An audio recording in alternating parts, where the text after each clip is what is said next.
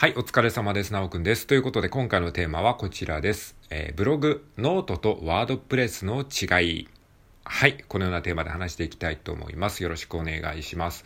まあね、あの、ブログで稼ごうと思った時にですね、あの、よく出てくるのが、ノートと WordPress っていうね、えー、ブログですね。で、これがですね、どう違うのか、どっちがいいのかっていうことで悩む人は割とね、多いんじゃないかなと思います。なので、えっ、と、改めてね、ちょっと僕なりにノートとワードプレスの違いって何なのかっていうことを、えー、簡単にまとめてみましたので、えー、よかったら興味ある方は聞いていってください。まあ、あくまでね、非常にざっくりとしたあのものなので、細かいところはね、あのご自身で調べていただいた方がいいと思います。まあ、自分でもね、こう、あの、知識を整理するために今やってるところがあるので、えー、なんとなくの感じで聞いてください。はい。えー、ということで、ノートと WordPress の違いはですね、えー、っと、5つのポイントに分けてちょっと話してみたいと思います。えー、っと、ポイント5つ言っておくと、1つ目、費用について、2つ目、収益方法について、3つ目、流入経路について、4つ目、メリットについて、5つ目、デメリットについてということですね。えー、もう一度言いますと、費用、収入、収益方法、流入経路、メリット、デメリット。えー、この5つのポイントをそれぞれノートと WordPress で比較していきたいと思います。えっと、サムネイルにね、えっと、一応簡単な、えっと、ちょっと汚い図を 載せてるんですけれども、まあ、後で、あの、時間があったら、えっと、この図を、えー、綺麗に清書して、また、えー、サムネイルの図解をアップロードしたいと思いますので、えー、一応その図図もなんとなくこんな感じで話していくっていう、えー、イメージで見ていただければと思います。じゃあ早速話していきましょう。えー、っと、ノートと WordPress の違い、一つ目のポイント、費用ですね。費用。自分がお金を出すのかどうかっていうことですね。えー、はい。費用については結論から申しますと、ノートは、えー、無料です。で、 WordPress は有料です。はい。これが、まあ、大きく違うところですね。えー、まあ、ノートは普通のね、あの、こういった Radiotalk とか、まあ、普通の他のアプリと同じように、えー、無料で使うことができます。まあ、あの、細かい機能を使おうとしたら有料になるとか、そういうのは、えー、多分、他のアプリとかと同じだと思いますが、ノートはどうだったかな？有料の、有料で課金してなんか使えるとかあったかな？ちょっと僕もノートそんなに使ってないのでわかんないんですけども、まあ、そういう、えー、イメージですね。はい。えー、細かいところはご自身で調べてみてください。基本無料で使えるということです。はい。で、 WordPress はですね、あのー、有料ですね。お金がかかります。えー、っと、具体的にはですね、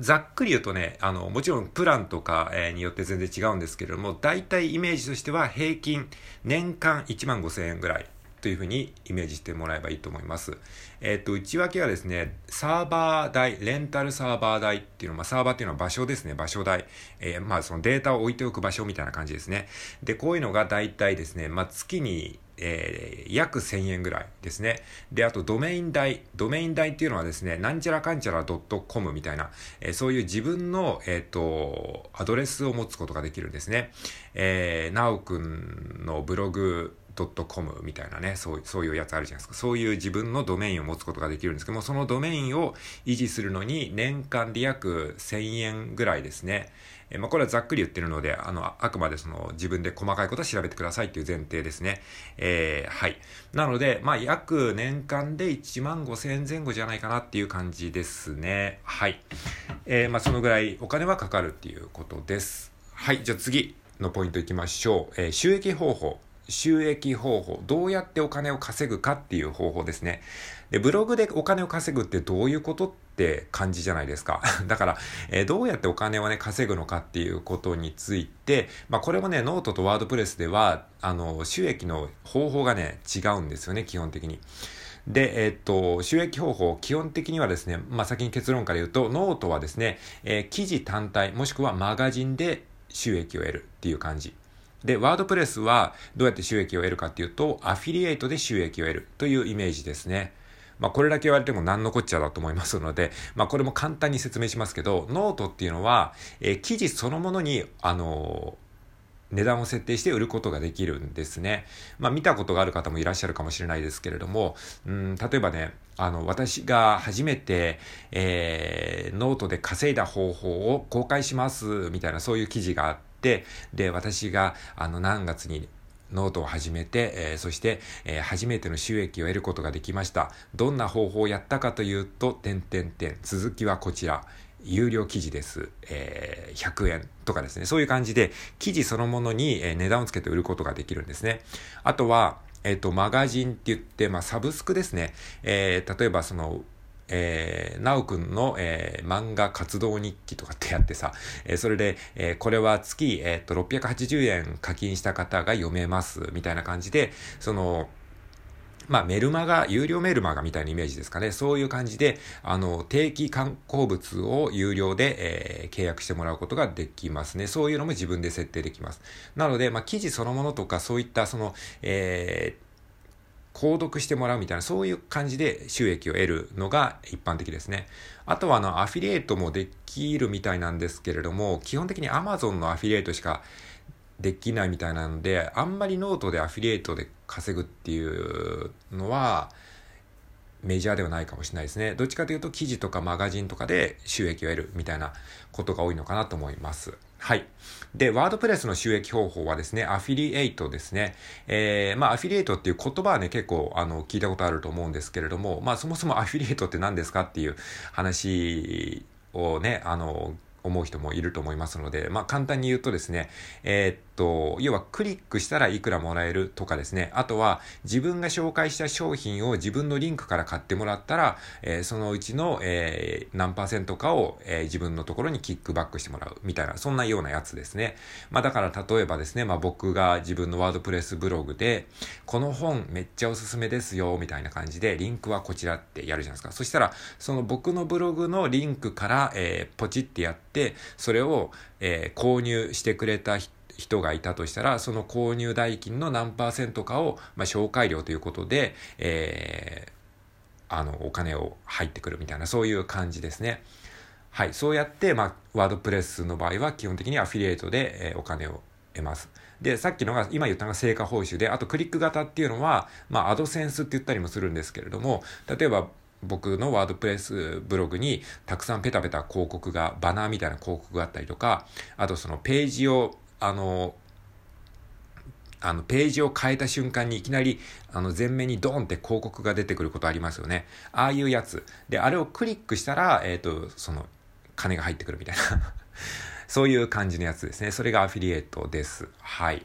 まあ、ちょっとね、あの、説明が分かりづらいかもしれないですけども、まあ、細かいことはね、また、あの、自分で調べるか、またちょっと別途ね、あの、説明したいと思います。はい。まあ、そんな感じで収益方法はこの、えー、ノートとワードプレスがそのように違いますということです。はい。じゃあ3つ目のポイントですね。流入経路。どうやってお客さんを集めるかっていうその流入経路もノートとワードプレスでは大きく違います。はい。結論から申しますと、えっ、ー、と、ノートはですね、SNS から流入することが主ですね。で、 WordPress は SEO から流入するということです。はい。えー、これも簡単に説明しておくと、えっ、ー、と、ノートはですね、SNS からの流入が基本ですね。えっ、と、SNS っていうのは、まあ、ノート内でのコミュニティですね。まあ、同じノートをやってる人同士で、こう、いいねをつけ合うとかですね、えー、そういうやつとか、あと、ツイッターとかからノートやってるので見に来てください、みたいな、そういう感じで、まあ、主にこの SNS、まあ、ざっくりと知り合いに見てもらうみたいな、そういうイメージですね。はい。で、 WordPress はですね、えー SEO から流入することが基本ですね。SEO っていうのはですね、Search Engine Optimization って言って、えっ、ー、と、まあ、わかりやすく言うと、Google 検索から来てもらうみたいな感じです。えー、例えばですね、この僕の Radiotalk あるじゃないですか、今やってるやつ。で、僕は今タイトルにノートと WordPress の違いっていう風なタイトルつけてますよね。そしたら、この僕の Radiotalk は基本的に僕の知り合いが聞いてくれてると思います。僕をフォローしてくれてる人が Radiotalk 内で聞いてくれてると思います。これがまあノートの流入経路ですね。えー、それに対して、SEO っていうのは、例えば note、WordPress、違いみたいなことで検索したときに、これが上がってきて、それでこう一見さんが見に来てくれるみたいな、そういうやり方をして流入するのが WordPress ですね。だから、あの、SEO に非常に強いんですね。で、ノートはですね、あのー、なかなかこの Google 検索で上がってきづらいんですけども、 WordPress で自分のブログを持ってると、ちゃんと設定すれば、そのワードを検索した時に自分のブログが上位に上がってきやすいんですね。なので SEO で、えー、流入してほしい時は、 WordPress を使った方がいいです。だからまあ SEO で来るお客さんっていうのは基本的に一見さんなので、あの全く見ず知らずの人に見てもらうっていうことが結構多くなると思いますね。まあだからこう見てもらう層もだいぶ違うと思います。はい。じゃあ4つ目ですね。えメリットを言っておきましょう。えっ、ー、と、ノートと WordPress、それぞれのメリットですね。まずノートのメリットから言います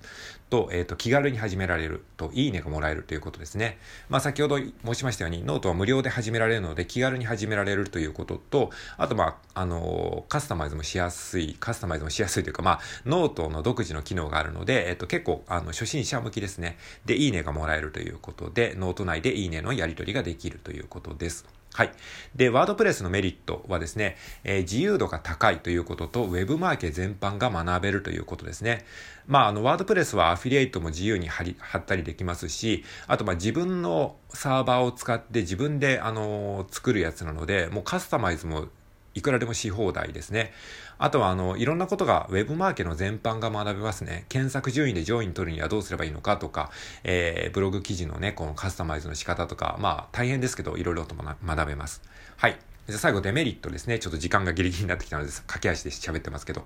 えっ、ー、と、ノートのデメリットは自由度が低いっていうことと、あと、ま、収益化がね、難しい。まあ、あの、記事を売ったりとかね、マガジンで購読してもらうって結構ハードル高いじゃないですか。で、そういった部分がちょっと難しそうなのかなって思います。はい。で、 WordPress のデメリットは、まあ、初期費用がかかる。まあ、費用がかかるっていうことですね。継続する費用もそうだし。えー、あとはですね、知識が必要。結構ね、 WordPress 開くこと自体が面倒なんですね。レンタルサーバー契約したりとか、ドメイン取ったりとかですね、WordPress をインストールしたりとかって、その辺の知識がちょっと必要だったりするのと、あと最初は反応がね、ほとんどないっていうところがしんどいなというふうに思います。はい、ということで駆け足でしたけども、ノートと WordPress の違いについて簡単にお話しさせていただきました。ありがとうございます。